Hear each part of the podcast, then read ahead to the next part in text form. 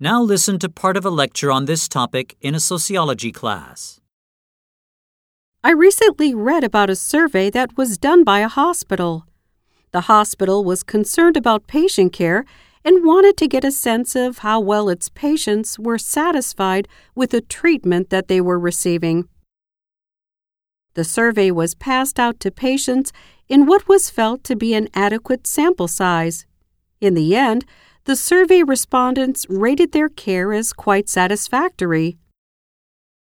Although this was positive news, the hospital tried the survey again to double check the result. This time, the survey was distributed in a way that reached a greater variety of patients. The survey itself was unchanged, the same questions with the same format.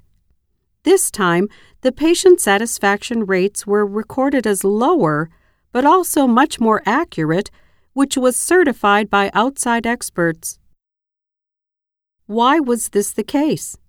The hospital found that on the first survey, patients who volunteered to participate were already pleased with the care. These already pleased patients had a much higher likelihood of responding on the survey.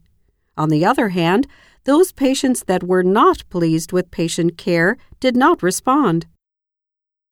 The second survey was able to generate responses from both those who were satisfied and those who weren't.